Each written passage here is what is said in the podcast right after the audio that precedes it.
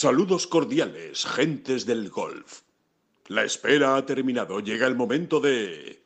Bola provisional.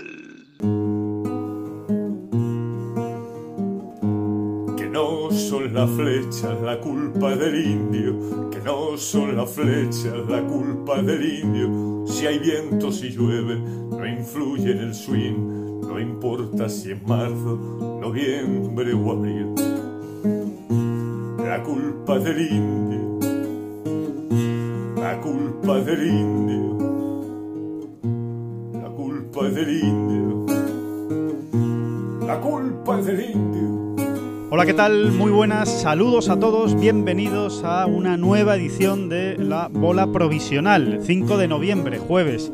Estamos ya ante, bueno, una semana que se abre de torneos ya mismo, ¿no? Empezó, ya, empezó ayer mismo, quería decir, eh, con el Simetra Tour, con esa final del Simetra que estamos muy pendientes por eh, las opciones de Fátima Fernández Cano de conseguir la tarjeta y, por supuesto, pues evidentemente eh, estaremos muy atentos de lo que suceda en el Houston Open, en el PGA Tour donde está Sergio García y donde ahora mismo, eh, a la hora de grabar este podcast, que es, eh, bueno, pues son ahora mismo son las 10.53 de, de la mañana, eh, Rafa Cabrera Bello es el primer reserva, ya se ha colocado hasta primer reserva del torneo, así que si se produce alguna baja de aquí a que salga el último partido de, del día, hoy jueves, en el Houston Open, pues todavía el Canario podría entrar a, a jugar. Ojalá, crucemos los dedos y, tenga esa posibilidad de jugar el torneo, si no habrá que esperar al Máster de Augusta. Y por supuesto también, pues eh, muy pendientes de lo que eh, ocurre en muchos frentes abiertos. ¿eh? Tenemos el, el, torneo de Chipre con ese formato eh, curioso ¿no? y, diferente que, ha ideado el European Tour para esta semana, el Challenge Tour, el Andalucía Challenge de Santipetri, eh, Open de España, pues Challenge de España en este caso, que se juega en Santipetri, donde el viento está azotando el Olindo. En definitiva, bueno, pues eh, muchas cosas. El Ladies European Tour, que empezó ayer en Dubai con una eh, muy buena actuación de Nuria Turrios. En definitiva, un montón de cosas de las que vamos a hablar con David Durán y Oscar Díaz, como en cada episodio de esta bola provisional. Incluso podemos hablar, si queréis, de las elecciones americanas. Hasta ahí podemos hablar, si queréis. David Durán, muy buenas, ¿qué tal? ¿Cómo estás? Muy bien, muy bien. Pues eh, nada, enorme, enorme aquí dispuesto a, a charlotear de, de, lo que haga falta. Sí, incluso las elecciones americanas, o no, eso lo dejamos para, eh, para los tertulianos. Bueno, si queréis que, que diga tonterías, pues, pues hablaré de las elecciones, porque no, no estoy muy puesto y probablemente eh, no, eso no diga más que tonterías. Bueno, pues que, dejaremos, dejar, a ver, dejaremos. A ver, yo creo que yo creo que en ese sentido, eh, yo creo que de fondo, aunque luego cada uno tenga sus sus, sus, particulares ramificaciones sí. o, o, ideas, ¿no? O incluso apegos, eh, yo creo que de fondo lo que late es una preocupación tremenda, ¿no? Por, por, por ver el, el, cómo se está vilipendiando. Eh, el sistema, pues, ¿no? Sí, un poco sí, ¿no? O sea, y cómo al final. Bueno, pues esta, esta, esta queja que, que hemos. Que, que, todos tenemos un poco en los últimos tiempos, ¿no? Y, y ya desde hace muchos años, quizá, ¿no? De, de, hasta dónde va a llegar la clase política, ¿no? Pero claro, es que también reducirlo a eso, al final uno se queda también con cara de bobo, ¿no? Pero sí, sí, evidentemente es preocupante, ¿no?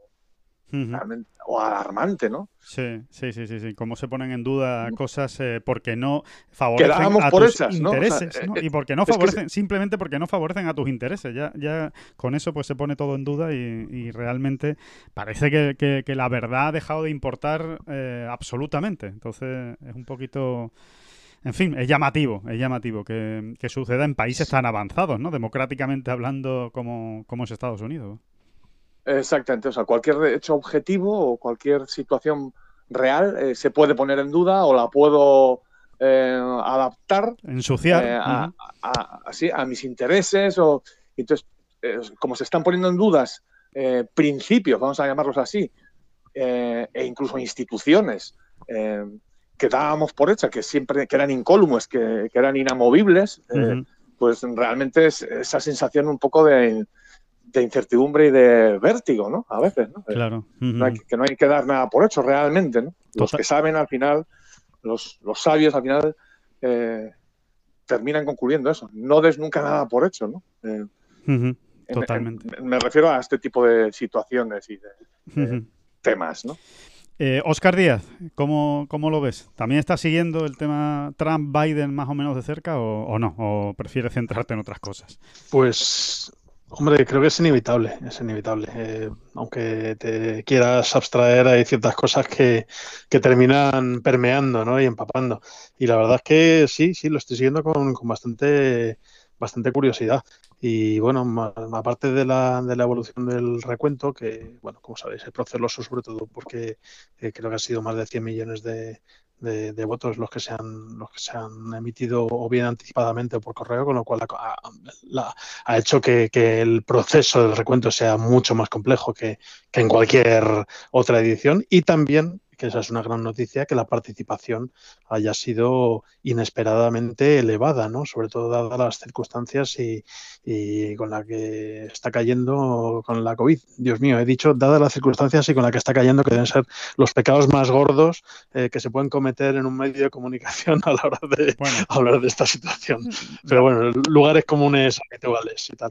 Pero bueno, volviendo al, al tema que nos ocupa, yo espero que se termine de contar hasta el último voto, que luego haya que hacer lo que haya que hacer, que la gente acepte y se conforme. Bueno, si alguno piensa que, está en, su derecho de, reclamar, que reclame, que se resuelvan esas reclamaciones y, y ya está. Y, y, que no se aleje, ya de por sí este mundo está bastante alejado de la normalidad en el último año pues eh, ahí me sumo a lo que ha planteado David. Eh, si todos a veces miramos a Estados Unidos, eh, de hecho, como, en su momento como, como, modelo democrático, aunque no saliera de allí la, la democracia, ni mucho menos, eh, pero sí es cierto que, durante mucho tiempo ha sido un referente, aunque su sistema electoral tenga sus, sus, imperfecciones y tenga sus problemas.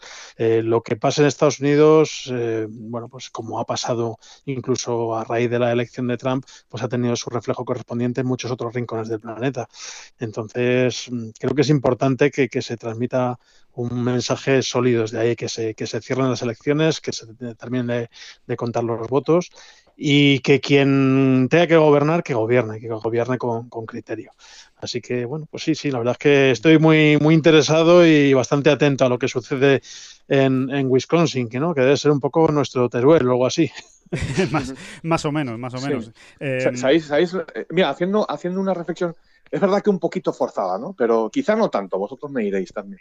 Eh, si lo traemos al mundo del deporte, yo creo que por eso el deporte es, eh, eh es tan importante al final en la vida de las personas, ¿no? Eh, y, y, voy al, y, voy al, grano.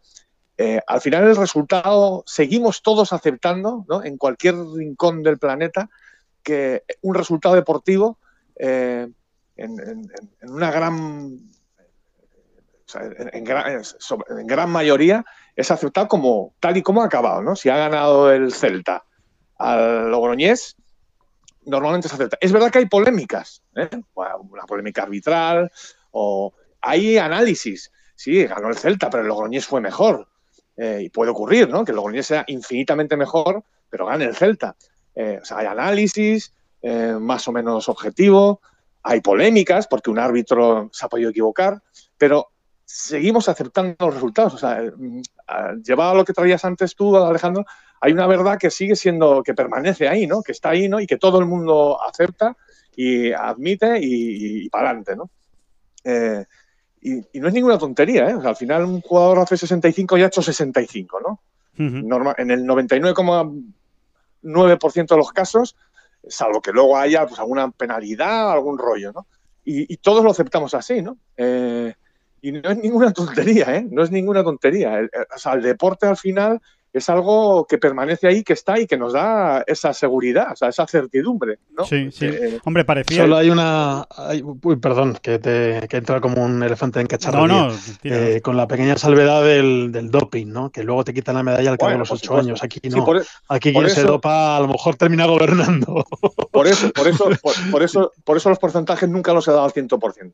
Hmm. En un 99,9, sí, sí. 99,8 los resultados son los que son y, y, todos admitimos y así pasan a los diferentes palmarés y demás. Es verdad, luego hay trampas, ¿no? Luego hay, igual que hay, hay, hay jugadores de gol que pueden firmar una tarjeta equivocada, ¿no? Y luego se le penaliza o lo, o lo que haya que hacer. Uh -huh. Y el doping lo mismo, ¿no? El doping eh, es verdad que es una lacra tremenda, pero mm, al final, sobre el total del deporte, no deja de ser un tanto por ciento mínimo, ¿no? O, no tan importante. y, en todo caso, Oscar, cuando, cuando se demuestra que lo ha habido, ¿no? Eh, se, le quitan, ¿no? Se le quitan los sí, Sí, es cierto. Hombre, con la, estamos haciendo una generalización muy grave, sería un paralelismo difícil de, sostener, pero sí es cierto que, sobre todo en el deporte olímpico, que ahora mismo además se han puesto muy, muy serios con el asunto del dopaje, sobre todo con ciertas federaciones, eh, para los resultados se revisan a cuatro u ocho años vista. Eh, pero claro, em, la medalla la ha tenido, la ceremonia la ha disfrutado el infractor o la infractora y, la medalla la ha tenido durante ese tiempo.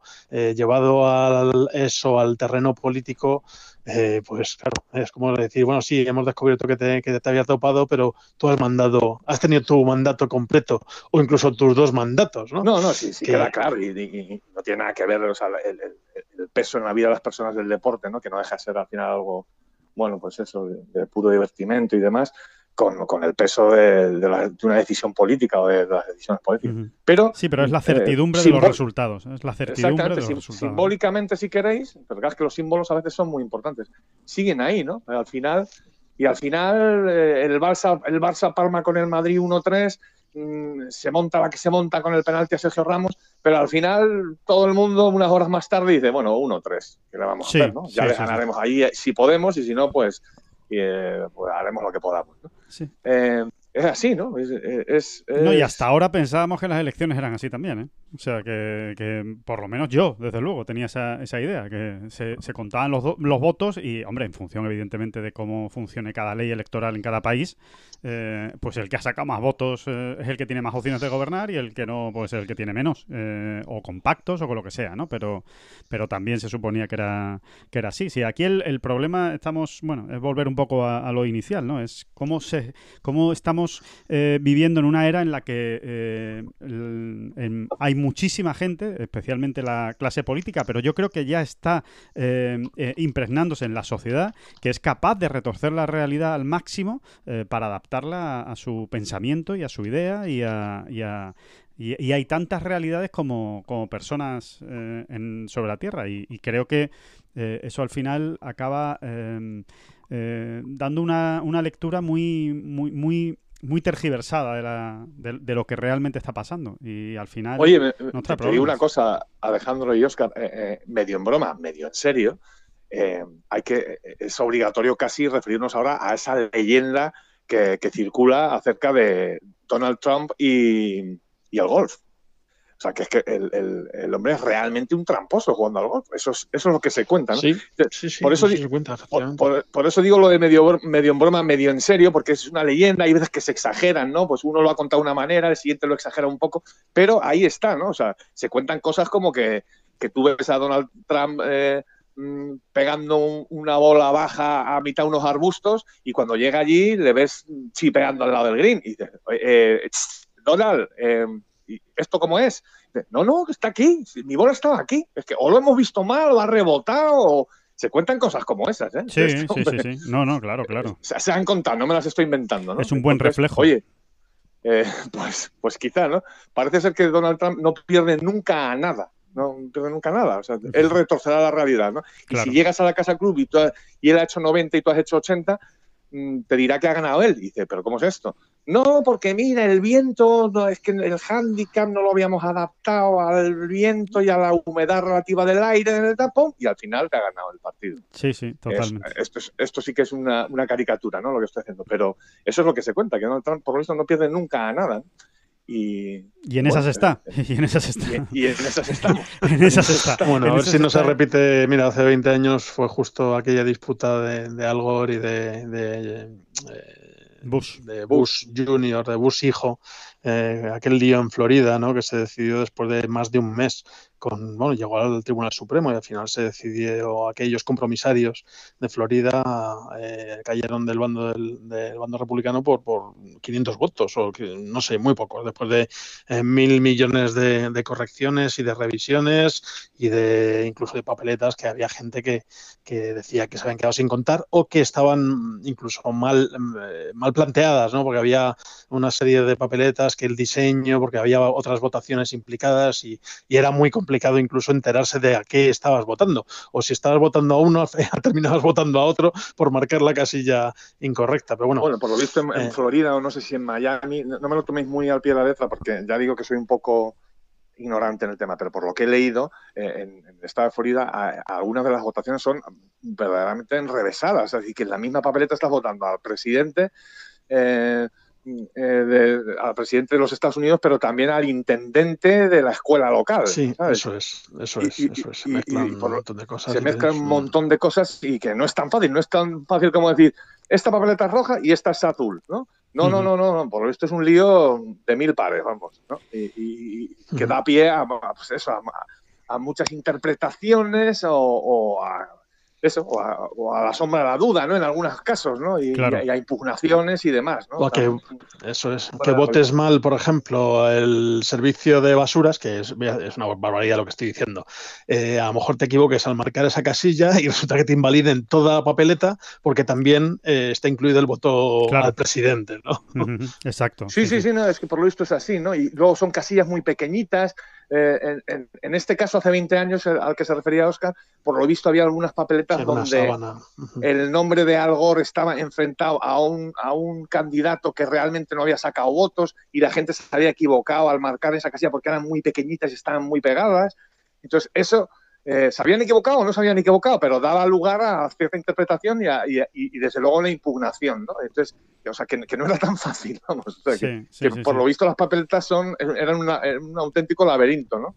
Y bueno, eso, nos hemos ido por las ramas. sí, bueno, un poco, pero, pero bueno, es interesante también, ¿eh? Oye, que, que todo, que todo cabe en, eh, en este tipo de, de, podcast y al final, oye, e, eso es actualidad pura, pura y dura. Y vamos a ver también de qué manera, bueno, eh, al golf no le va a afectar en nada, porque por suerte el, PGA Tour es una, una empresa completamente eh, independiente y solidísima y da igual quién sea el presidente de los Estados Unidos, ¿no? Va, va a seguir de la misma manera, ah. pero, pero ah, bueno. Al golf, Fíjate qué tontería.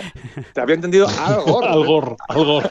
Algor, Algor no, es que yo estoy, es que estoy muy preocupado por Algor ahora mismo. Entonces espero que no le, espero que no le afecte al bueno de Algor. Bueno, el, hablando ya hablando ya en serio y, pasando a Algor, a mí lo, lo único que me, que me gustaría decir es que eh, bueno, que es, más anecdótico que otra cosa, ¿eh? pero que, al final eh, todos asumimos como que, son 100 millones de papeletas y contarlas. Bueno, señores, pues pónganse las pilas, ¿sabes? Pues pónganse las pilas y las cuenten en su tiempo y pongan a más gente para contar y no estemos una semana, dos semanas esperando a que se sepa quién es el presidente de los Estados Unidos. A mí de verdad que eso me parece absolutamente increíble. O sea, no, no me entra en la cabeza que en un país como Estados Unidos... También hay artículos al respecto hoy, ¿no? de una ley electoral o de un sistema, mejor dicho, electoral un poco anticuado, ¿no? Que, está, que, que, tienen que revisarlo, ¿no? También he leído hoy algo de eso, pero como lo leo toda a bola pluma, muy, muy periodista. No, pero es que, es, que no, es que yo no lo entiendo. Es que dicen.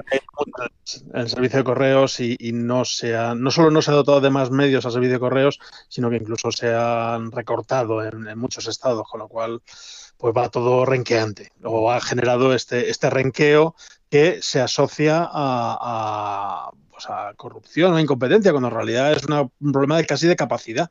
Entonces, bueno, pues... Problema burocrático. Es un problema burocrático de decir, oye, vamos a, vamos a hacer las cosas un poquito mejor, eh, que no es la primera vez que nos pasa. Esto sí, Pero bueno, en este caso había, yo creo que había uno de los candidatos que tampoco estaba interesado en que saliera algo especialmente bien, sobre todo teniendo el, peso que tenía el voto demócrata habitualmente en el voto por correo. Entonces es complicado, es complicado. Bueno, ya tampoco quiero hacer lecturas muy, muy profundas porque no, me faltan conocimientos y me falta información pero bueno, eh, eso ya no es solo en cualquier, caso en cualquier caso sí es una es una ley en Estados Unidos en el que si el matasellos es del día de las elecciones eh, vale y eso, y eso no entra y eso no entra en cabeza humana porque es que eso llega siempre más tarde. O sea, si, si, el día de las elecciones mandas una carta, eso tarda unos días en llegar, con lo cual no entra en... O sea, como se hace en España, tú tienes un plazo y hasta este plazo acaba el voto por correo, porque eh, no da tiempo a recibirlo. Pues e, eso es lo que yo no entiendo, ¿no? Que pasa en, Estados Unidos. Pero bueno, oye, cada uno, cada uno que, que, la lleva la entiende en este caso. Y ellos sabrán, ¿no? Que al final son los que hacen sus leyes. Y si me permitís una última reflexión acerca de Donald Trump, ya que, ya que lo he ridiculizado un poco, ¿no? O, lo he puesto en solfa, ¿no? O he lanzado ahí la sombra duda. Eh, en este caso, pues haciendo una referencia al golf. Sí creo que hay una reflexión más profunda que ya están haciendo y que, deben, deben hacerse aún más, porque aquí todos tenemos una imagen concreta de Donald Trump, más o menos, eh, cada uno tendrá la suya, pero creo que coincidimos bastante, ¿no? En general, de que parece un personaje excesivamente histriónico, extraño, eh, puñetero, en fin. Eh, pero quizá haya que pensar también por qué tantos millones de personas están votando a, este, a este, hombre. esa es, la gran reflexión. Esa es la gran reflexión. Es verdad que hay una serie de, bueno, de, situaciones donde habría que tocar ya temas muy delicados como el racismo, eh, la hegemonía de una determinada raza, eh, por ejemplo, ¿no? en Estados Unidos, mm, una determinada raza que además se está viendo cada vez más debilitada, ¿no? debilitada ¿no? con el paso de los años, pues, pues por, la pujanza de, otros grupos étnicos, ¿no? digámoslo así. ¿no? Sí, sí, de las Un poquito, suena un poquito pedante, ¿no? Pero que hay más, hay más de fondo, ¿eh? Hay más de fondo. Yo creo que también eh, de fondo lo que hay es una respuesta mm, eh, agresiva de muchísima gente muy cansada de la clase política y dice, ah, pues mira, ha venido aquí uno que es empresario, que no es político, porque ese es uno de los grandes mensajes de Trump, más o menos mentiroso, dice, eh, que yo no soy de esto, yo no soy político, yo soy un empresario triunfador y vengo a gestionar esto como una empresa y, y a dejarnos de tonterías. Y mucha gente ha votado también por esa razón, ¿no? El hastío hacia una determinada clase política a la que, a la que ha visto y a la que ha ido viendo corromperse, ¿no? Eh, por los siglos de los siglos. Claro. Y, y, esa es otra reflexión más profunda que también eh, debe hacerse, ¿no? Creo yo. Sí, sí. Además, yo creo que el, pueblo estadounidense tomado como que, es, falso. Perdón, vamos a, para concluir, no llamemos catetos, palurdos, indecentes a, esos millones de personas que votan a Donald Trump. Eh, no es todo tan sencillo, no es todo tan sencillo. De hecho, eh, en, una elección podría llegarse a pensar que, eh, que un fenómeno extraño pues se impone por circunstancias. Es decir, hablando en plata y recurriendo a términos internauticos, que Estados Unidos ha decidido hacer una troleada al mundo. Pero eso pasa una vez. Eh, aquí hemos visto en esta segunda elección, que habrá que ver cómo se resuelve, que como mínimo, como mínimo, como mínimo, eh, Donald Trump está rozando el 50% de los, de, los votos. Y estamos hablando efectivamente de, mucha gente. Entonces, eh, yo creo que la, gran bondad de Donald Trump es que ha decidido basar su, su discurso en mensajes sencillos y contundentes y no, eh, no eh, obligatoriamente ciertos, porque de hecho eh, creo que bueno, pues, basa gran parte de, su retórica en, en, mensajes que seguramente estén distorsionados y que ha logrado captar a ese público que tú señalabas, a ese público que está harto de una clase que, o de una clase política que consideran que les mira por debajo, por encima del hombro, que está alejada de sus necesidades más básicas. Y, no voy a decir que Donald Trump esté mucho más cerca, sobre todo con el perfil que tiene, porque efectivamente el perfil de empresario con dinero y tal, pues no está muy cerca del ciudadano medio americano, del, del, medio oeste o de las zonas del centro, del sur de Estados Unidos, pero sí es cierto que ellos, por su discurso, lo, lo ven más cercano, eh, porque es eso, habla, habla casi su, su idioma, ¿no? Aunque, y luego por otro lado, pues le da igual lo que pasa en el mundo. O sea, eh, su discurso de América primero y vamos a centrarnos en, en, lo nuestro y dar trabajo y traer empresa para acá, y nos da igual lo que pase en Oriente Medio o en Oriente o en Lejano Oriente o pues oye, pues es algo que es muy vendible para un porcentaje muy alto de, los eh, estadounidenses que viven, eh, sobre todo fuera de centros de población eh, con, una densidad elevada. Así que yo entiendo ese, ese, eso, eso que ha logrado Donald Trump, que al principio me resultaba francamente incomprensible y sin embargo con el paso del tiempo pues lo, lo, considero meritorio. Otra cosa es que me guste o me haga gracia, pero, pero tiene mucho mérito el haber conseguido eh, eso, que tanta gente le haga tanto caso con ese discurso que tiene.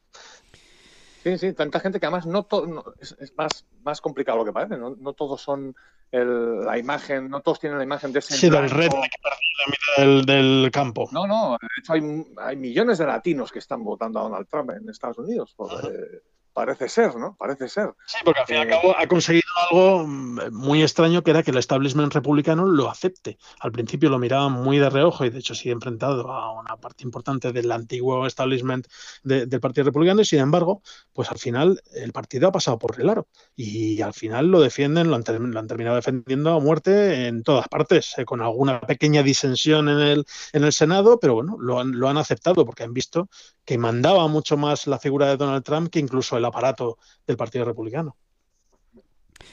En fin, eh, la verdad es que mm, eh, es para, para, seguir hablando, eh, si, no, si nos extendemos, pero, pero creo que se nos puede ir un poquito de, la, de las manos, ¿no? Porque se nos ha ido ya de las manos. No, no, o sea, a mí me parece interesante, pero que, eh, quiero decir, ya, ya nos estamos metiendo en otros, en otros debates que yo creo que son todavía más profundos, ¿no? Sobre los populismos, en, definitiva, que sobre los mensajes cortos. ¿sabéis, ¿sabéis, algo que me ha hecho pensar mucho? De verdad os lo digo, ¿eh? Y insisto, no es por volver a forzar eh, todo el tema de las elecciones americanas y traerlo a nuestro terreno. De verdad, me, ha hecho pensar mucho. O sea, eh, supongo que habréis visto ¿no? la, declaración tan eh, contundente de Jack Nicklaus ¿no? a favor de, Donald Trump. incluso haciendo público que él iba a votar o había votado ya a, este hombre y dando pues, escuetamente sus razones. ¿no? Y lo digo por lo siguiente. Primero porque Jack Nicklaus es uno de mis ídolos, eh, pero ídolo en todos los sentidos, no solo por cómo juega al golf, sino creo que lo hemos hablado aquí más de una vez también. Es un hombre que cada vez que habla eh, es una mesura, es una, un equilibrio, es un, sentido de, la, de, todo, ¿no? O que creo que es un hombre que, rara vez, ¿no? yo creo que nunca le, le, he visto o le he escuchado sacando los pies del tiesto, ¿no? Y cuando habla de esa manera tan contundente sobre una figura que sobre la que yo tengo a lo mejor una opinión, eh, me, hace, me, da mucho que pensar, ¿no? O sea, sobre todo en este sentido que ya hemos hablado, que, que, no todo es tan sencillo, ¿no? O sea, al final parece que hay mensajes eh, o situaciones que no, que que yo desde luego desde aquí no soy capaz de, descifrar.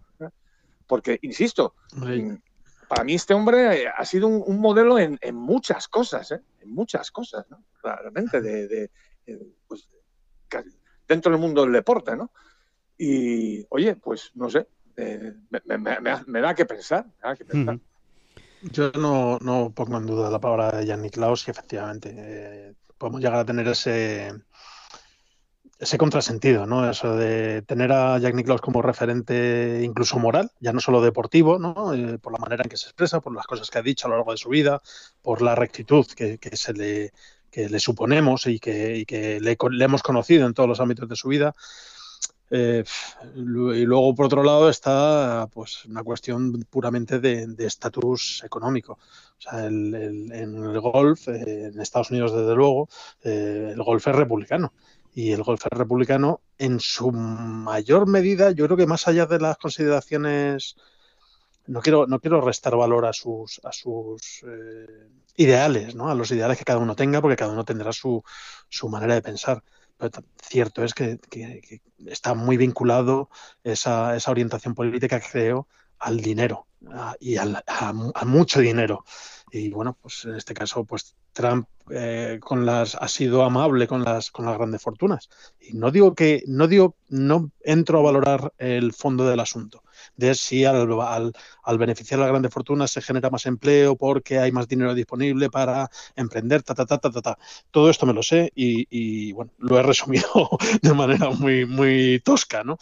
Pero sí es cierto que, que así de primeras, pues eh, yo entiendo que, una parte importante de los golfistas estadounidenses eh, vean con mejor ojos con mejores ojos a un candidato republicano porque sus intereses a corto plazo o a corto o medio plazo pues alinean con ellos, sobre todo en el plano económico.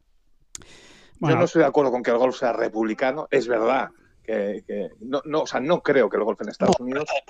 ¿eh? No, no, estoy hablando de. O sea, no, quiero hacer una afirmación mm, totalista de no, todos son. Se, entiende, se entiende, se entiende.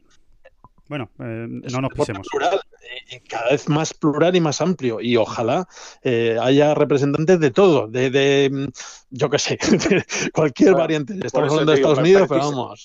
Precisamente en Estados Unidos, yo creo que el golf ha, traspasado unos umbrales de popularidad que ya es. sí, no, me refería más al, al, golf de competición, o sea, al golf ah, de. a los golfistas profesionales. Ah, vale, vale.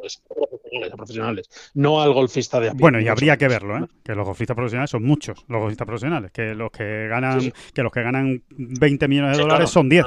¿Sabes? O sea, que, que, los que están lampando para intentar mantener la tarjeta o tienen que buscarse la vida viajando de aquella manera para tal. Efectivamente, a lo mejor me estoy refiriendo a golfistas profesionales eh, con mucho éxito en los Del últimos top 10, 40 ¿no? años. Tú estás refiriendo al top de mundial. ¿no? claro, básicamente. Sí, sí, sí, sí. o, al, o al top, top 100 de ganancias del PGA Tour Sí.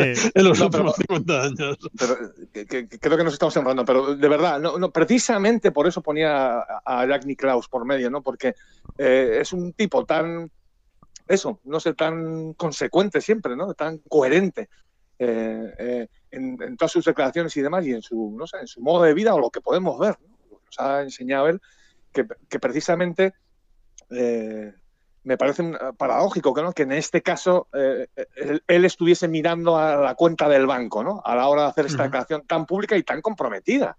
Porque al final él Ujú. no tenía por qué mojarse, ¿no? Y No, seguramente eh, eso es, está, él esté más allá de todo este tipo de consideraciones, eh, por edad, por trayectoria y por, por, por cabeza incluso. O sea que efectivamente que yo sabía que me estaba metiendo en un charco importante al, al hacer esa generalización, sobre todo eh, eh, eh, tomando como ejemplo las declaraciones de, de Yannick Lau, pero bueno.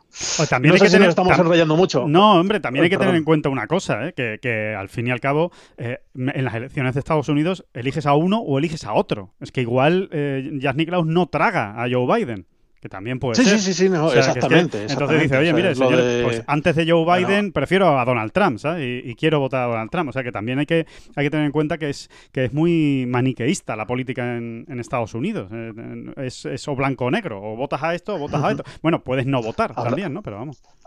Habrá gente que, que piense eso, a ver qué agujero de la nariz me tapo, ¿no? Si el izquierdo Claro, o el derecho claro. a la hora de ir a votar.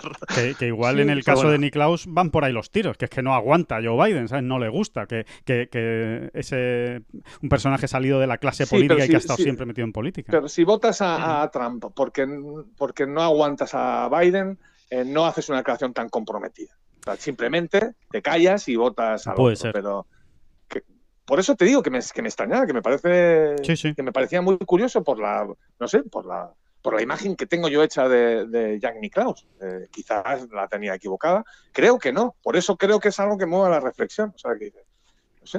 eh, en fin, bueno. Sí, sí, sí, Eh, está, está claro que, que Niklaus no dice las cosas al azar, ni, ni las dice de manera gratuita, así que por, por algo lo habrá dicho. Y hay algo, evidentemente, de Donald Trump que a, que a Jack Nicklaus le, le, le gusta y le convence y le, y le gana eh, para su causa. O sea que esa es la. Oye, a mí me, me- me gusta, me convence y me gana para, mi, para, para su causa eh, el menos cuatro de Nacho Elvira después de nueve hoyos. ¿eh? En- en Chipre. Oye, mira, hablamos de golf y todo. Mira, Sí. yo quiero cerrar la, esta, esta introducción, esta breve introducción de apenas media No, hora. lo que vamos a Eh, hacer es cerrar el podcast. Después de, después de lo que tú digas, vamos a- va a acabar este podcast político de, de las elecciones americanas. Con, con un, bueno, quiero cerrarlo con un maravilloso tuit del Mundo Today, que, que, que son graciosísimos. Dice, última hora. La anciana que cuenta uno a uno los votos en las elecciones de Estados Unidos se descuenta y tiene que empezar otra vez. Pues no, pues no, no te Es que extrañes. yo me lo no imagino, me imagino la señora diciendo, ay, ¿qué, chen- Que me he perdido. Que me, que me he saltado, que me he saltado. A ver por dónde iba. Pues no te extrañes. Oye, ¿vosotros estáis pendientes a lo que va a pasar esta semana en los torneos o ya estáis con la mirada muy puesta en el, en el Masters? Eh, es, es muy complicado centrarse en lo que, en lo que viene esta, esta semana sabiendo, eh, bueno, todo, todo, todo, todo lo que vamos a vivir la semana que viene. Eh, Pues yo, a, a a a pesar de mi condición masculina, eh, eh, puedo hacer dos cosas a la vez. Así que, no, hombre, no, yo creo que, que es perfectamente posible, ¿no? Estar ahí con un ojito en un lado y con el otro, eh, es, yo creo que es, es- es- es casi imposible, ¿no? Dejar de mirar a- hacia Augusta National. Eh, y aparte que lo estamos demostrando en Tencol, qué tontería estoy diciendo, ¿no? Que, que ya estamos, pues, eh, bueno, con una cuenta atrás, de hecho, ¿no? Sí, contando sí, sí. los segundos, los minutos y las horas eh, para que el- para que comience la acción allí, ¿no? En Augusta National. Pero evidentemente hay cositas por medio que muy, muy, muy jugosas, muy sabrosas. ¿no? Eh, recomiendo a todo el mundo, por cierto, que se, que se lea el, reportaje sobre la historia del golf español en el Masters. el, reportaje que, se ha escrito David Durán y que realmente merece mucho la pena porque, oye, en un, en un vistazo pues se entiende muy bien toda la, todo lo que ha pasado, ¿no? Por donde todos los jugadores españoles que han jugado el Masters, sus resultados, sus clasificaciones y y realmente, bueno, no, yo no, yo no había visto un, trabajo tan profundo y tan exhaustivo en, en, la prensa española sobre, sobre ese detalle y hombre, es muy interesante. al, final es, es, un poco recopilar, recopilar datos, aclarar algunos, ¿no? y, aportar alguno más, ¿no? Como uno que a mí me parece curioso, pero insisto, esto sí que es un mundo friki absoluto, de cuántas veces, ¿no? Ha estado un jugador español ahí. eh, eh, ¿Cuántas participaciones? por la victoria, ¿no? luchando, ¿Cuántas participaciones, ¿no? Contándole todas las de los 15 jugadores españoles que alguna vez ¿no? han pinchado en el 1 de, la Augusta Nacional y son 127, ¿no? Es curioso. Y es muy curioso por una cosa, y es que eh, si, lo comparamos con el British Open, que es el mayor por excelencia en cuanto a participación para el golf español, eh, bueno, es que no, no se puede ni comparar, ¿no? La cantidad de jugadores españoles que, sí han jugado al menos una vez el British Open y sin embargo, luego al final, pues comenzando por las victorias, ¿no? Es tumbativo, ¿no? Cinco triunfos de tres jugadores distintos en el Master, tres de un solo jugador en el British Open. Y, pero es que te vas a los top, a, los top 3, a los top 5 y, están, siempre sale el Master eh, por delante, más o menos. ¿no? Sí, sí, sí salvo en los top 25, ¿no? que en toda la historia hay, eh, España tiene 45 top 25 en el Master y 77 en el British Open, salvo por ahí, realmente eh, es increíble, ¿no? La relación, ¿no? Bueno, y, habría que mirar la densidad, David, habría que mirar la densidad de esos top 25, quiero decir, ¿cuántos top 25 en función de cuántas participaciones eh, ha habido en un grande y en otro? No, por eso te estoy diciendo, ¿no? Que realmente realmente en porcentaje siempre sale el máster muy, muy, muy por encima, ¿no? Y, es, y no deja de ser curioso. Es el grande del golf español, esa es la realidad. Es el grande del golf español a día de hoy. Eh, es el, el, el gran no, completamente, Completamente, completamente. Entonces, porque tres jugadores lo han ganado, ¿no? Que eso ya en sí mismo es una auténtica proeza, es casi lo nunca visto, ¿no? Una bestialidad. Es, increíble, ¿no? Eh, porque más allá de Estados Unidos, pues los demás van recogiendo migajas, como quien dice, ¿no? Hombre, y sobre todo teniendo este en, cuenta este que torneo. y teniendo en cuenta además que el primer europeo fue precisamente Severiano en 1980. O sea que en realidad europeos ganando el, el Máster de Augusta, eh, pues llevamos 40 años como quien dice. Y, y, ya hay, hay tres españoles en esos 40 años, ¿no? Con lo cual, eh, me parece una estadística muy interesante. Que... Bueno, es que si no me equivoco, fue el segundo no estadounidense después de Gary Player, ¿eh? O sea, que es que así pintan las cosas en el Master de Augusta. sí, sí, totalmente, totalmente. Entonces, bueno, es una, es una buena manera de meterse en faena del Masters, ¿eh? el, echar ese repaso, que aunque seguro que muchos tienen en la cabeza y dicen, sí, hombre, pues la verdad es que el Masters, oye, pues sí, es Sebe o la Zabal, pues ganó Sergio en 2000, pero seguramente hasta que uno no lo ve en papel, ¿no? Y, ve los números y los datos y, los compara, eh, no se da cuenta realmente del peso, del peso, ¿no? Que tiene eh, el golf español en el, en el Master de Augusta, que seguramente pues sea eh, eh, pues el mayor más el mayor más voy a utilizar una palabra un poco absurdita, pero el más famoso, ¿no? O el más, el más reconocido mundialmente, ¿no? Eh, en, todo el mundo. Si uno, si uno Oye, y hay un dato, hay un dato que está ahí, ¿no? Que es muy evidente y yo creo que mucha gente controla, ¿no? Pero que a mí me gustaría resaltar, especialmente por la magia cántabra, ¿no? O sea, que el primer top ten en, de, un, de, un, jugador español en, en, Augusta fuese Ramón Sota en el año 65, que acabó sexto. O sea, si a, si a Seven le hemos llamado pionero pues en estos torneos, mm, en estos medios más americanos, ¿no? el PGA, el US Open y el Master, eh, Ramón Sota, que es un auténtico marciano, o sea, un tipo que en el año 65. Su primera participación, ¿eh? ¿eh? No sé si era exactamente su primera. Creo, creo que era la primera, por eso, por eso lo he dicho. Me ha parecido leer que era la, primera, pero bueno, oye, eh, igual no es. No, no, no, era la segunda. él, debuta en el Master en el 64, que era el 34, que tampoco está tomado, y al año siguiente acaba sexto. Sí, vale. Pero bueno, esa relación familiar es que es verdaderamente de brujería, ¿no? O sea, que Ramón Sota venga en el 65 y que 15 años después eh, Sebe lo gane siendo su sobrino. A mí, es que me parecen de esas historias verdaderamente que es que ni, es que una vez más la realidad supera la ficción, ¿no? Porque esto no hay manera de ficcionarlo, ¿no? Sí, sí, sí, sí, totalmente. Parece una película, ¿no? Parece una película, de hecho. Me gustaría resaltarlo, ¿no? Ese tipo allí en el año 65 llega, acaba sexto y probablemente se fue allí, se, se sacudió el polvo de los hombros y, y se y cogió por Magnolia Lane y dijo, hasta el año que viene, señores. Sí, sí. Eh, bueno, eh, eh, no fue exactamente, bueno, no, sé si, se quedó o no, pero sí es cierto que, en aquellos años Ramón Sotas se, hacía una gira por Estados Unidos, una pequeña gira. De hecho, tiene buenos resultados reflejados, pues eso, en Houston, incluso se llegó a jugarlo y en algún torneo más. pero sí es cierto, es, a, grandes rasgos viene a ser así. es misteriosísimo, pues eso, lo que conseguían pues los hermanos Miguel, por ejemplo, o Ramón Sota, que eran los únicos que en aquella época, a finales de los, de los 50 y primeros 60, pues se atrevían ¿no? a, enfrentarse a la plana mayor estadounidense, que además te pones a repasar la lista de jugadores que les rondaban o que estaban a su alrededor. Y Imagínate. De, maravilla. Bueno, creo que en ese máster, ¿no? Creo que en ese máster del 65 quedan primero, segundo y tercero Niklaus, Tom Watson y Gary Player. Eh, no, sé, no sé exactamente ahora mismo el orden, pero creo que fue algo así. O sea que imaginaros, ¿no? Y sexto, Ramón Sota sí, no, es que es, verdaderamente una locura, ¿no? es, que es tremendo, es que se está pegando con el mejor Gianni Klaus, con el mejor Arnold Palmer, con el mejor Gary Player, eh, y efectivamente, eh, eh, eh Klaus Palmer Player, fue, fue Palmer, ese orden, Exacto, sí, sí, sí. Palmer y Player. Exacto. Peor todavía, peor, peor, todavía. si es Niklaus. No, todavía no todavía no andaba por ahí, pero era jovencito.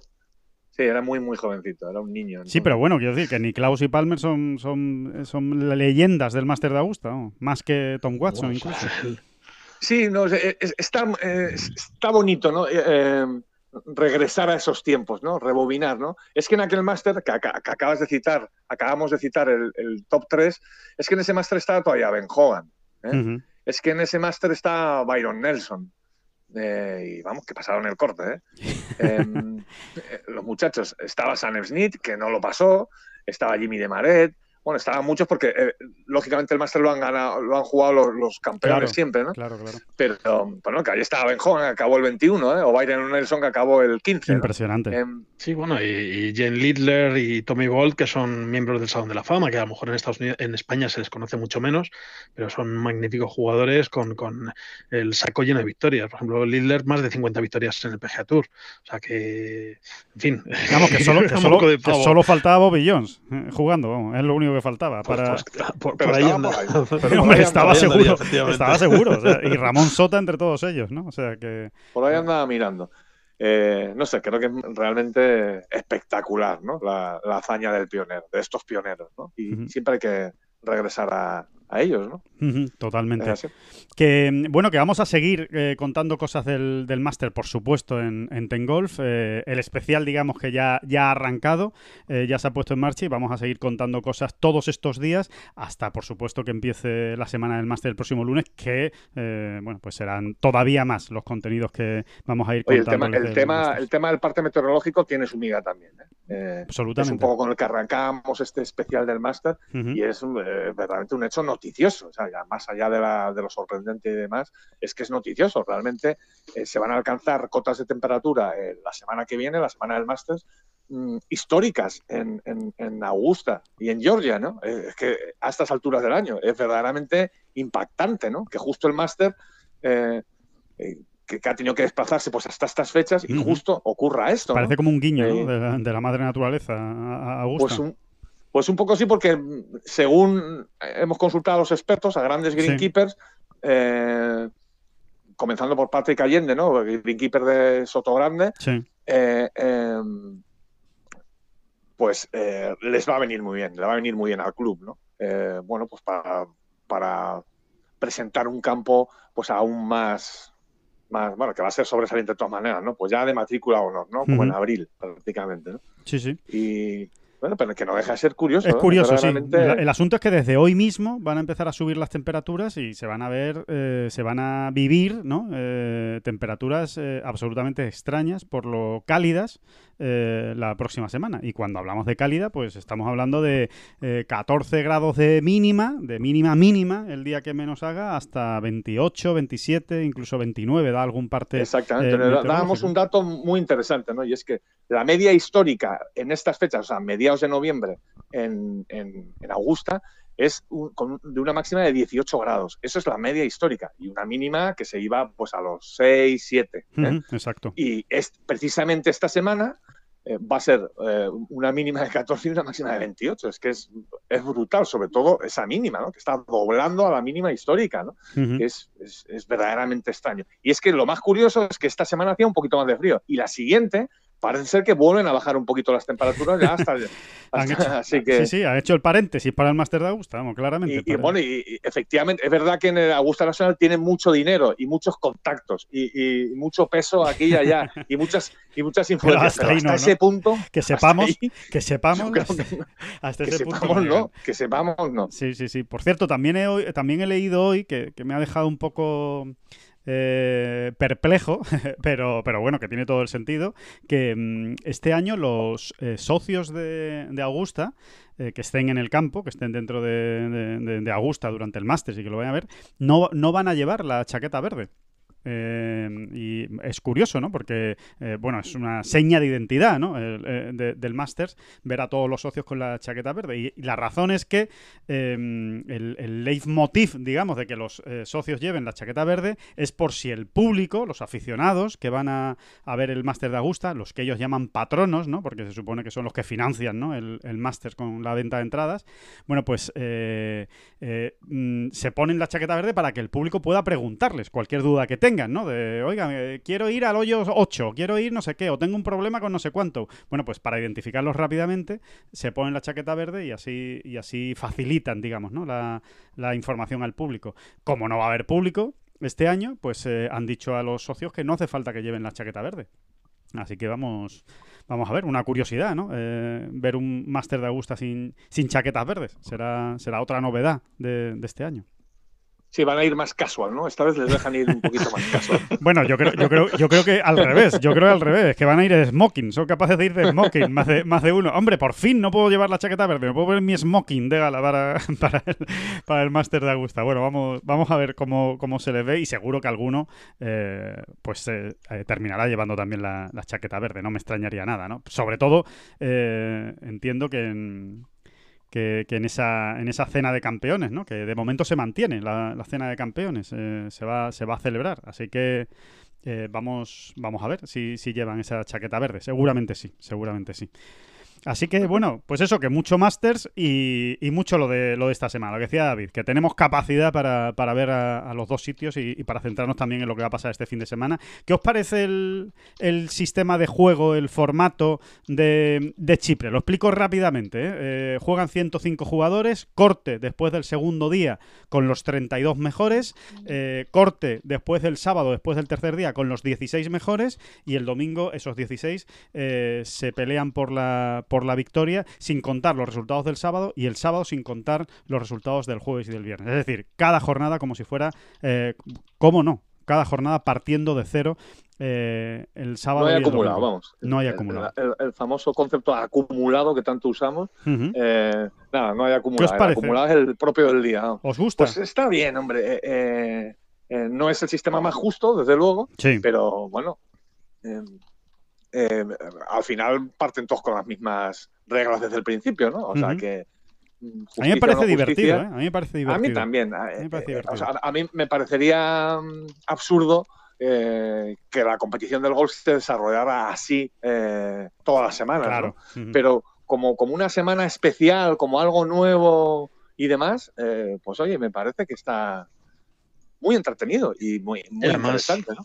Sí, yo creo que va a fomentar el, ir a saco, ¿no? El, espectáculo. O sea, porque los jugadores que cometan un Verdi en sus primeros hoyos, pues saben que se enfrentan a, pues, bueno, que, que, que, afrontan otro sprint. No creo que la gente juegue a conservar durante 36 hoyos porque sabe que no les vale. O sea, solo van a pasar el corte menos de un tercio de, del plantel del torneo, así que Se, va a ver, se van a ver vueltas muy bonitas y, y, golf de ataque y también grandes errores seguramente, porque además hay un par de ellos con lo que comentabais en uno de los artículos que habéis publicado esta semana, ¿no? Ese par 3 que a lo mejor se lo llevan eh, con el barranco por delante, a lo mejor se lo llevan de, a 205 metros y a poner los pelos de punta más de uno. Bueno, pues es otro ingrediente adicional, aunque eh, posiblemente hagan eso durante el fin de semana, ya cuando esté el, el plantel, la nómina de jugadores un poquito más cribada. Vamos, en cualquier caso, de aquí al domingo va a haber espectáculo todos los días, porque los jugadores van a ir a saco, van a, ir parece...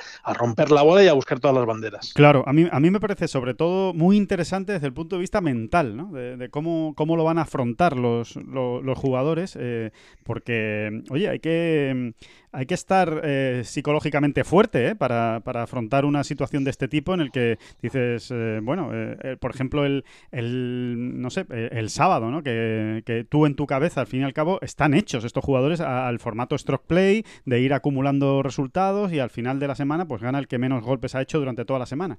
Esta semana no, esta semana seguramente puede que, que coincida, pero también sería una casualidad que coincida, ¿no? Pero es muy probable que el jugador que menos eh, golpes haga eh, al final de la semana de los cuatro días, no sea el que se lleve la, la victoria, ¿no? Y eh, habrá que ver cómo, cómo, cómo, se digiere todo eso, ¿no? Desde el punto de vista mental, Sí, es así, es así. Como, como en tenis ha habido ganadores de partidos que, que no son los que más puntos han ganado, ¿no? Exacto, sí, sí. O en no suele ocurrir, ¿no? suele ocurrir, pero ocurre y con cierta frecuencia. Sí, sí, ocurre, ocurre bastante, sí, sí, sí. Cierto, cierto. Y incluso en el, sí. Sí, perdona, David, sí, sí. no, no, no, eso, eso, simplemente por explicarlo, ¿no? Que, que, si tú ganas, no sé, en un grande, tú ganas en Roland Garros tus tres sets por 7-6 y los otros dos los has perdido por 6-1, es, es, probable que ocurra, ¿no? Sí, sí, sí. Eh, que hayas hecho menos puntos, ¿no? Que tu rival, ¿no? Ocurre con cierta frecuencia. No es lo normal, ¿eh? Es verdad que al final, normalmente quien gana suele sumar más puntos, pero no, ¿no? En tenis ya se da a diario, ¿no? Como quien dice, ¿no? Sí, puede darse esa curiosidad, ¿no? De que, de que uno gane muchos juegos a cero y el otro los gane pues con, con mucho con mucho empatado, ¿no? Y bueno, y lo que dicen, ¿no? De, lo, de los 6-1 y 6-2 y después 7-6, claro. Todo eso puede, puede, puede influir. Hombre, un poco también pasa con el match play, ¿no? Eh, totalmente, totalmente. Es que de hecho tiene un tufillo, en el buen sentido, a match play, ¿no? Esto, o, o les va a poner en situación un poquito de match play a los jugadores en algún momento. En algún momento la vuelta seguro, ¿no? Porque en algún momento tendrán que mirar a su alrededor. Ya no, ya no vale tanto eso de yo voy a lo mío, golpe a golpe, y voy a intentar no fijarme en lo cómo a los demás, pero aquí ya no cuenta tanto, ¿no? Aquí ya no, aquí eso ya no se, no lo vas a poder hacer tanto, ¿no? Porque, porque los, porque los cortes son muy, muy exigentes, ¿no? Y, vas a tener que andar pensando qué te hace falta, ¿no? Y sí, en, algún momento se van a situaciones un poquito más de match play, ¿no? Bueno, pues vamos a ver, hay ocho españoles ¿eh? en, en, Liza esta semana, eh, los mismos ocho de la semana pasada, eh, con la inclusión a última hora de Gonzalo Fernández Castaño, que estaba como primer reserva, al final ha entrado, y, nada, ya están jugando todos en Chipre, a ver si hay mucha suerte para, para todos ellos y, nada, y podemos verles en, esa, en ese fin de semana dramático ¿no? de, de, golf a verde y puro, ¿no? Y, a ver qué es lo que, qué es lo que ocurre. Por cierto, una curiosidad. Em, te pregunto a ti primero, Oscar. Em, ¿A ti que te, a ti si te encierran en una habitación de hotel durante 11 días, eh, ¿te encaja el plan de Dustin Johnson o...? si me dejan algún librito, igual me apaño. igual un poco más, ¿no? Igual un poco mejor. Sí, un poco más llevadero, sí, sí. Hay que ver la, qué tranquilidad de espíritu tiene este hombre. ¿eh? Dice, no, 11 días, no. he hecho nada, no, no, he hecho nada. Ver la tele y ducharme y, tirarme otra vez en la, en la cama. La verdad es que, mira, es eso. Eh, hablamos, hablamos justamente de su, de su talante, ¿no? de su manera de afrontar la vida en situaciones de, de alta presión, ¿no? en, los, en los grandes o como ese aspecto casi indolente. Parece que le da igual ganar o perder, que no es así ni mucho menos, pero al menos eso es lo que la imagen que transmite. Bueno, pues ya sabemos que en el interior de una habitación de hotel eh, tiene la misma cara que fuera de ella o, o, la misma cara que la que le vemos en un campo de Debe tener una gran vida interior. Exactamente, exactamente. A lo mejor se ha tirado 11 días meditando. O sea, nunca, no, eso no lo cuenta, no lo sabemos. Pero bueno, el caso es que, ya está. Sí, perdón. no, no, no, yo creo que, además Dustin Johnson, aparte de, que efectivamente uno se, imagina perfectamente a Dustin Johnson tirado 11 días en una cama y levantándose solo para ducharse, eh, Los, gestos mínimos de, higiene, ¿eh? de higiene corporal. ¿eh? Pues aparte de eso, es que luego Dustin Johnson además es un tipo Mm, con una pereza intelectual tremenda, es decir, que no le gusta dar explicaciones. Estoy convencido que ha hecho algo más que la tele, pero no le apetece explicarlo. Dice, ah, ¿para qué? ¿Para qué? Dejarme Si esto no le interesa a nadie, esto solo me interesa a mí. Sí, sí, sí, sí. también, también van por ahí los tiros. Hombre, porque puedes abundar, puedes abundar eh, un poco en la cuestión y decir, pues mira, estado viendo mucho la tele, es verdad, pero ¿qué has estado viendo? Pues no es lo mismo estar viéndose eh, pues, una serie o varias series que estar viendo eh, yo qué sé, ¿no? Algo, algo, de PlayStation habrá habido también, ¿eh? no me digas que no. Sí, no sé, no, no me pega a mí Dustin Johnson jugando a la, a la, PlayStation. No lo sé, igual sí, ¿eh? Igual sí, no lo sé. Tienes razón, tienes razón. No, no, tampoco. Uno lo mira a lo mejor le da el TikTok, ¿eh? Le hemos visto grabando algún vídeo musical con, con su mujer. Pero yo creo que, es más cosa de Paulina, ¿eh? Me da a mí que eso va a ser más cosa de Paulina que, que, de Igual solo no le sale lo del TikTok. le sale un poco menos, sí, sí, sí. Pero bueno, que, que, bueno, sirva la anécdota para, bueno, para recordar que Dustin Johnson va a jugar el, el Houston Open y que, y que, bueno, más allá de la, de la anécdota de, de esos 11 días que estuvo encerrado en aislamiento porque dio positivo por COVID, como como todos ustedes recuerdan, en la CJ Cup y lo que le hizo perderse el torneo de Las Vegas y después el Zozo Championship.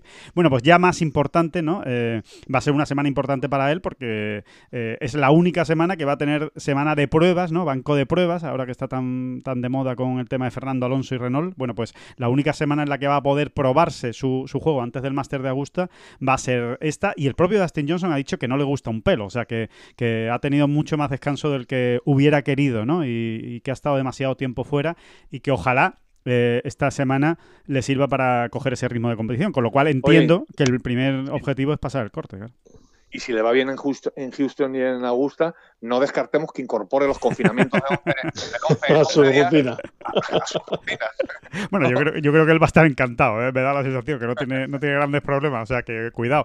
Eh, recordemos que Sergio García sí está en este Houston Open, eh, vamos a ver qué tal le van las cosas, es la quinta participación de, de Sergio en este torneo, que se juega en el Memorial Park, que va a ser otro foco de atención, el, el, campo, pues ¿por qué? Bueno, primero porque es un campo donde no se juega desde los años 60, un torneo del PGA Tour, es un campo público que ha sufrido una modificación, un rediseño importante y, y Dustin Johnson precisamente hablaba de que cuidado, eh, cuidado con el campito, que es un par 70 largo, en el que va a haber que pegar mucho hierro medio y mucho hierro largo, y bueno, que va a ser un buen test eh, para medir eh, cómo está el juego de todos los jugadores antes del, del Masters. Eh, va a haber que jugar muy bien al golf para ganar esta semana, es lo que ha venido a decir eh, Dustin Johnson, ¿no? Eh, porque se va a ver muy poco wedge, por ejemplo, y también las recuperaciones alrededor de green no son nada, nada sencillas. Así que va a ser una semana muy interesante, la, de, la del PGA Tour.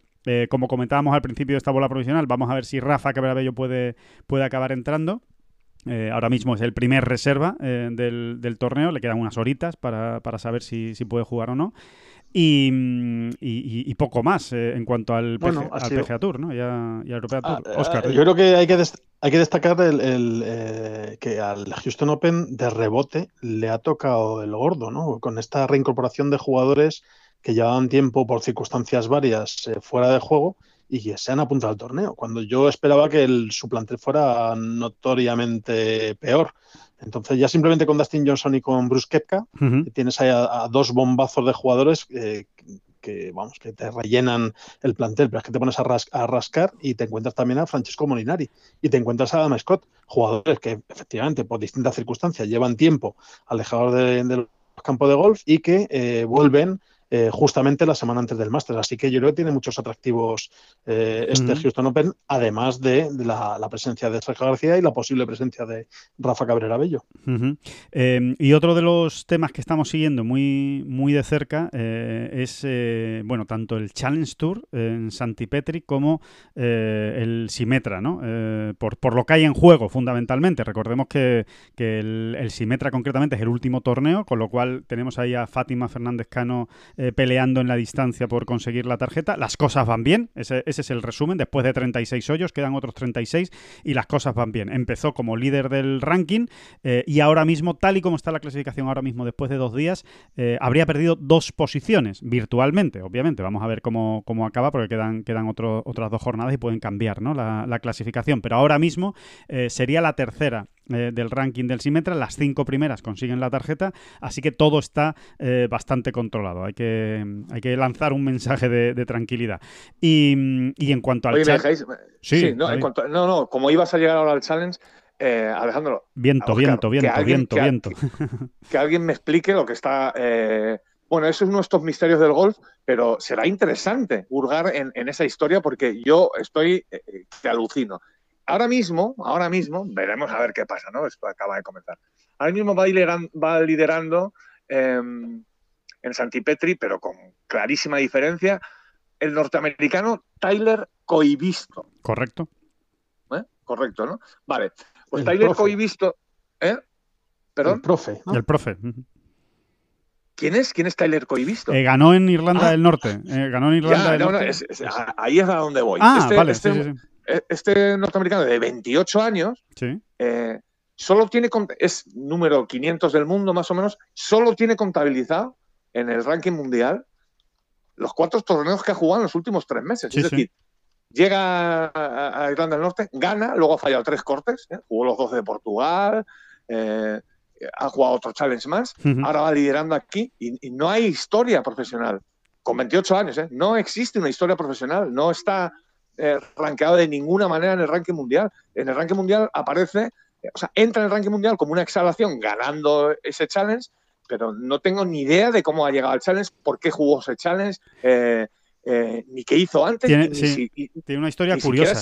Tiene una historia muy curiosa porque es que no tiene no ha dejado rastro de resultados profesionales que cuenten para el ranking mundial. Fue un buen, sí, fue un buen jugador amateur en la universidad y cuando terminó la, universidad, eh, por razones eh, personales de, bueno, de familia, de formación de una familia y demás, eh, decidió abandonar el, golf profesional. Es muy curioso, ¿eh? Sí, sí, dejarlo, dejarlo a un lado y se dedicó a dar clases para ganar dinero y sacar adelante pues, a su familia, ¿no? A un, a un niño pequeño que, que, acababa de nacer cuando salió de la, de la facultad y de la universidad y con su mujer. Y, y pasado ese tiempo, cuando el niño ya ha crecido, pasado unos, unos cuantos años, estamos hablando de seis años, ¿eh? los, que, los que han pasado, eh, pues decidió eh, intentarlo, intentarlo, ¿no? Dijo, oye, no, no intenté ser profesional en su día, aunque era profesional, pero mm, para dar clase, pero no profesional de competición, digamos. Venga, lo voy a intentar. Se presentó en la escuela del circuito europeo, mm, pasó eh, ahora, ahora ah, tengo bueno, bueno, tú te sabes, la historia. Sí, sí. yo no sabía que hacían el challenge. Sí, sí, sí. O sea, él consiguió su tarjeta del challenge a través de la escuela. No, no, no, no tiene tarjeta del challenge. No, no, no, no, no consiguió la ah. tarjeta del challenge, pero jugó la primera fase de la escuela del circuito europeo. Creo que la primera fase la pasó. Eh, no, me, no me hagas mucho caso, porque aquí sí que puedo bailar, porque mi memoria es terrorífica. O sea, yo lo he escrito, pero ya no me acuerdo. Eh, creo que la primera fase la pasó, sí o no la pasó, una de las dos, una de esas dos opciones, pero que sí empezó la, la escuela y lo invitaron para jugar en Irlanda del Norte. Eh, fue la época, eh, fue el primer challenge que se, que se hizo puro y duro, eh, challenge único de, torneo regular, no compartido con European Tour. Había pocos jugadores, no había mucha gente, eran momentos de COVID extremo, por decirlo de alguna manera, la gente no estaba muy por la labor de viajar. total, que el, Challenge Tour tiró hacia abajo y dijo, venga, pues Tyler Coivisto, que se presentó a la, a la escuela y que la jugó, venga, vamos a llamarle a ver si se quiere venir y le invitamos.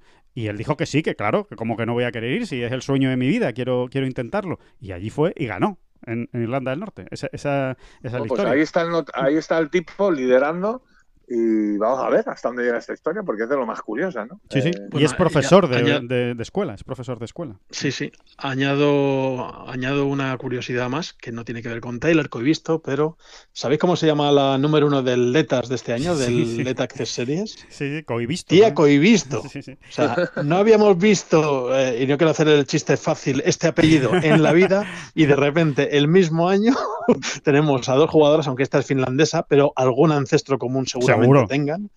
Eh, y es líder número uno de, la orden de Leta Access Series y el año que viene la tendremos jugando en el Leaders European Tour, algo que podría conseguir también Tyler Coibist. Hombre, va, por buena línea, va por buena bueno, no el Leaders European Tour, sino también el, el, European Tour, cada uno, en, su, en su cajón. Se entiende, sí. Eh, son cinco tarjetas eh, las que se reparten este año en el Challenge em, y, y quedan tres torneos. Este Andalucía Challenge de España y el Andalucía Challenge de Cádiz de la semana que viene y por último la final, la gran final de la Race to Mallorca que, se juega en, las Islas Baleares, ¿no? Eh, así que esos tres torneos, los cinco primeros conseguirán la tarjeta y hay varios españoles ahí con muchas opciones, especialmente Pepa Anglés, que es tercero ahora mismo en el ranking, y Santi Tarrío, que está un décimo en el ranking de la, de la Race to Mallorca. Mucho viento parece que hace, ¿no, eh, David? Porque los resultados están siendo más bien altos en Santi Petri. He estado echando un vistazo a nuestro mítico Gwyn Guru y, decía que incluso rachas de 40, 50 kilómetros por hora se esperan en estos primeros días, hasta el domingo, que el domingo calma eh, el viento. Sí, sí, de momento, pues eso, el menos uno ahora mismo es tercer puesto, ¿no? O sea que, y ocho jugadores por debajo del par en el tiempo que se va jugando, ¿no? Así que efectivamente parece que está la cosa complicadita, ¿no? Complicadita, sí, eh, Por supuesto, en cuanto está soplando el viento ya tienes a un danés ahí, ¿no? Porque Martin, Martin Simons el segundo con menos dos. Acabará como acabará, pero cuando sopla el viento ya aparecen los daneses pegas una pata a una piedra y aparece un danés. Es curiosísimo, totalmente, totalmente, muy curioso. Así que, que nada, bueno, pues eh, eh, estupendo, señores, que mm, hasta aquí llega este esta bola provisional que ha tenido un poco de todo, eh, ha tenido mucho de, elecciones americanas y mucho de Masters y, de lo que nos vamos a, a encontrar o nos estamos encontrando ya esta esta semana y que volvemos el lunes. Aprovechamos, ya lo dijimos el, el, pasado, el pasado lunes, bueno, no sé si lo llegamos a decir, pero bueno, que a partir de la semana que viene, obviamente, semana de Masters, semana muy especial, eh, vamos a hacer podcast todos los días, desde, desde el mismo lunes, vamos a ir comentando pues toda la actualidad que vaya pasando en Augusta, todo lo que nos vayan llegando, los sonidos que nos vayan llegando de Augusta, vamos a hablar con... Sí, lo que, lo, que lo que llamamos podcast express, que luego son de hora y media también, pero bueno. Exacto. Es, que nosotros el tema express lo llevamos regular. Vamos a, dejarlo ahí. Em, así que. Oye, y, ya que saqué el tema de Coivisto, que yo no lo, que no lo tenía nada visto, como, como bien. Eh, me, parecería mal, me sentiría mal si, si, si acabásemos el podcast sin, sin decir que a prácticamente las 12 del mediodía en España, lo que vienen a ser la una de la tarde en Chipre, pues Nacho Olvira se ha encaramado, se ha encaramado al liderato, ¿no? En solitario. Vamos, vamos, gran noticia para acabar. Después de 11 hoyos, después de 11 hoyos, queda mucho, pero ahí está Nacho Olvira. No sé si le visteis ayer en redes sociales, eh, en el famoso eh, hoyo, creo que es el, el 3, ¿no? El par 5 este con el barranco por ah, delante. Sí, sí, el 3, el 3, sí. Eh, saliendo de rodillas, o sea, pegando un drive de, más de 250 yardas de rodillas. O sea, un, un bestia Nacho Elvira. No, pues no lo vi, no lo vi. O sea, bueno, está, ah, pues está por ahí en las redes sociales del circuito europeo. Lo voy, a, lo voy a mirar. ¿Y pasó, ¿Y pasó el barranco? Sí, sí, pasó Barranco, pasó Barranco. o sea, impresionante. Sí, sí, sí, sí, increíble, increíble. Y hay que darle un buen, un buen zambombazo, vamos, para pasar de, rodillas. Bueno, pues... Estas cosas no se cuentan, ¿no? esto es muy deprimente, o sea, que es un tío de rodillas. a mí me pones en ese barranco y es que sencillamente no lo paso. Pues. yo me echo a llorar, yo ya tiro, las bolas con la caja y todo al barranco. Y la bolsa de palos detrás. Exactamente.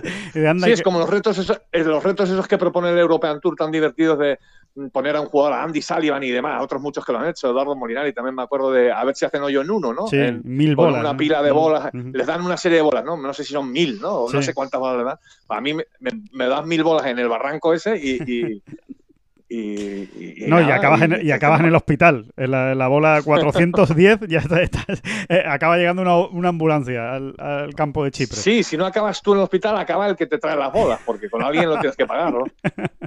Efectivamente.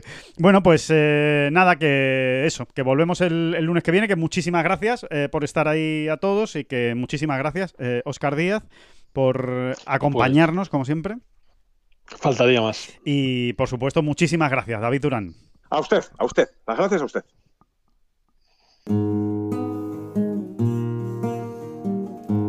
Que no son las flechas la culpa del indio, que no son las flechas la culpa del indio Si hay viento, si llueve, no influye en el swing. No importa si es marzo, noviembre o abril. La culpa del indio, la culpa del indio, la culpa del indio, la culpa del indio.